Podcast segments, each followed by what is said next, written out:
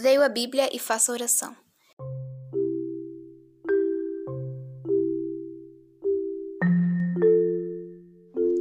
Leio a Bíblia. Bem-aventurado o povo ao qual assim acontece. Bem-aventurado é o povo cujo Deus é o Senhor. Salmo 144, 15. Faça a oração. Querido Deus, abençoe as autoridades e os trabalhadores do meu país.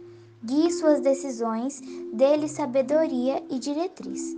Ajude-nos a ser bons cidadãos. Que todo povo viva feliz. Amém.